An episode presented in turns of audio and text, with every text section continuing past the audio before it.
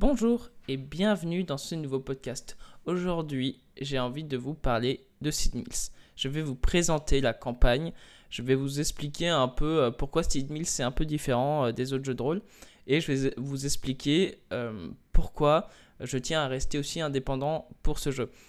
Alors, il faut savoir que à la base, Sid Mills en novembre, j'avais sorti une édition 1. j'avais imprimé environ 100 exemplaires, 115 exemplaires.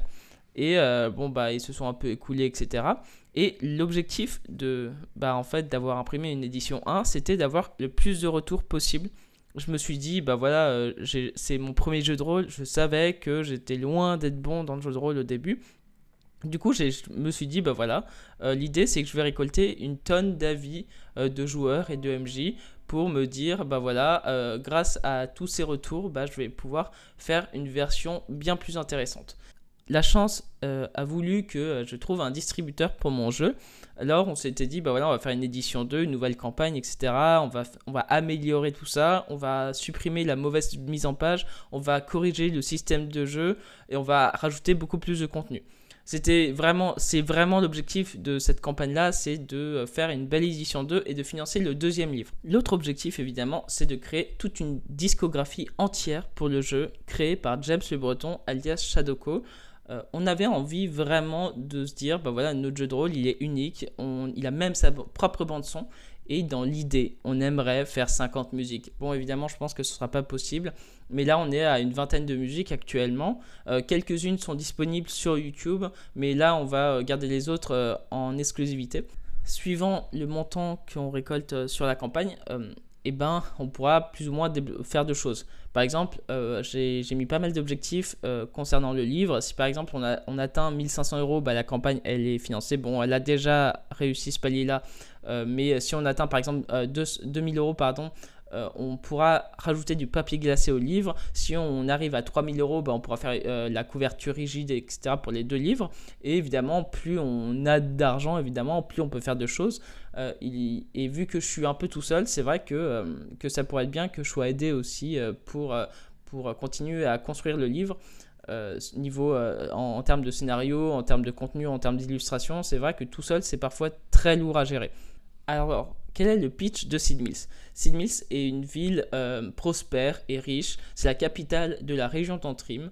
Euh, les habitants ne manquent de rien, ils gagnent bien leur vie, c'est facile de trouver de l'emploi et on, a, on aurait l'impression de se dire que euh, bah, c'est une ville parfaite, c'est une ville chouette parce que tout le monde est, bah, a suffisamment de couronne pour vivre, etc. Mais la réalité, elle est tout autre. la réalité, c'est pas ça. La réalité, c'est que les habitants ne veulent pas voir ce qui se passe. concrètement, c'est un conflit entre le gouvernement euh, euh, de Sid Mills et euh, l'organisation des masques noirs. Les masques noirs, c'est une sorte de grosse mafia qui recrute régulièrement des natactiviens. Les natactiviens, ce sont les, gens des quartiers, bah, du quartier natactive, bah, qui sont délaissés par la ville parce que c'est un quartier pourri, etc. Et du coup, l'organisation s'est implantée là. Et le but de cette organisation-là, c'est de renverser le gouvernement euh, et ce qui se passe, c'est que eux, ils essayent de coloniser, pardon, un peu toutes les villes et un peu tous les quartiers euh, bah, malsains en fait des, villes de la région d'Antrim. Et ce qui se passe, c'est que par exemple, si vous, vous êtes joueur, vous avez le droit d'incarner un attacktivien et donc de monter dans la hiérarchie de l'organisation des masques noirs. Et donc, plus vous réussirez des missions, plus vous monterez en grade et plus bah, vous pourrez faire des choses ouf. Euh, par exemple, euh, si vous, vous arrivez au, meilleur stade, au meilleur niveau, bah, vous pourrez complètement euh, diriger cette organisation-là. Et c'est ça qui est intéressant dans ce personnage-là. Là, je vous ai donné cet exemple-là, mais pour un autre exemple sur le Dessler, le Dessler c'est un, métier ésotérique, comme je les appelle, où euh, vous créez des masques et ces masques-là vous serviront à développer des pouvoirs. Euh, c'est pas des pouvoirs euh, magiques euh, comme les boules de feu, etc. C'est des pouvoirs, par exemple, uniques.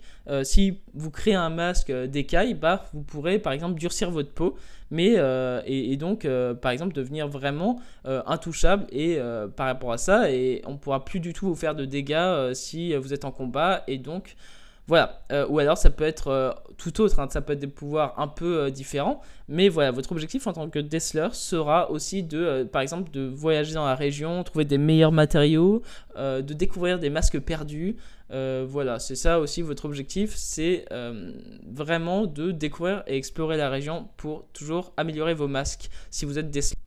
Prenons l'exemple du cynomancien. Le cynomancien, c'est euh, une personne capable de transférer son esprit dans le corps d'un chien. Bah, lui, par exemple, sa quête serait de euh, gagner suffisamment de puissance et d'énergie ésotérique pour euh, réussir à maîtriser toute une meute de loups par son esprit.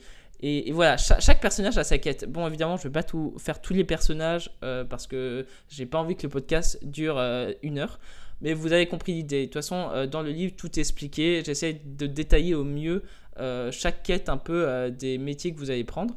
il n'y a pas de race dans ce métier. Il n'y a pas de race comme les elfes, ogres. Et donc pas des super-héros comme dans Pathfinder. Ou même si vous êtes niveau 1... Enfin voilà quoi, dans Pathfinder, vous savez comment ça se finit, on est, vous êtes des super-héros, des dieux. Alors que là, vraiment, dans Sid Mills, vous jouez vraiment des êtres humains qui développent des, des dons et même si euh, vous arrivez par exemple au niveau 10, vous avez beaucoup d'énergie ésotérique, vous serez toujours des humains. Vous ne passerez pas au stade de Dieu. Dans le sens où, évidemment, si vous êtes par exemple un cynomancien, vous avez un super pouvoir de, de transférer votre esprit dans le corps d'une meute de loups. Alors oui, c'est cool, mais euh, vous êtes touchable, euh, vous, êtes, vous êtes vulnérable, et, et, à cause de ça, eh ben, vous pouvez mourir facilement. Dans, dans Sid Mills, on meurt facilement, comme un être humain pourrait mourir facilement lors d'une confrontation. Et c'est pour ça que je tenais vraiment à, ce que le jeu soit réaliste malgré cette petite touche euh, ésotérique et euh, de, de, fantastique par rapport à ça. Le système de jeu se veut très simple. Euh, vous jouez avec un dé 100. Vous devez faire en dessous de votre caractéristique pour réussir le test. vous avez aussi des compétences que vous développez au fur et à mesure des niveaux que vous passez. Euh, par exemple, euh, si vous avez 40 en physique et que euh, vous devez escalader et que vous avez la compétence escalade, ça vous rajoute un bonus de plus 20. Du coup, vous avez 60 pour réussir la. Enfin, vous avez 60, pardon. Et si vous jetez votre dé et que vous faites 50, bah, vous réussissez votre test. Voilà, c'est aussi simple que ça. J'ai pas fait des, règles, des sous-règles, etc. Euh, évidemment, je vais essayer de, de mettre euh, des, des, challenges, etc. Mais niveau système de jeu, niveau règles, euh, j'essaye vraiment d'être simple et que ce soit accessible à tout le monde et que les personnes ne se prennent pas la tête en lisant 300 pages de règles. voilà, moi, c'est pas mon truc. Alors, j'essaye vraiment que ce soit que ça reste simple et malgré le fait que vous pouvez toujours avoir une bonne évolution de votre personnage. Voilà, je crois que j'ai tout dit par rapport à ça. Évidemment, on dit jamais tout, mais comme je vous l'ai dit, j'ai pas envie de faire un podcast de une heure. Si vous avez des questions, vous pouvez me les poser sur la campagne Game on Tabletop en commentaire. Je serais ravi de vous répondre. Euh, voilà, cet univers en tout cas me tient à cœur. J'espère qu'il euh, vous plaira vous aussi. Euh, et que si vous voulez contribuer et aider un jeu indépendant, bah, franchement c'est l'occasion. Et puis comme je vous l'ai dit, plus on arrive à des paliers, plus on peut faire des choses chouettes avec. Voilà, en tout cas, merci de m'avoir écouté jusqu'au bout. Prenez soin de vous et à bientôt. Au revoir.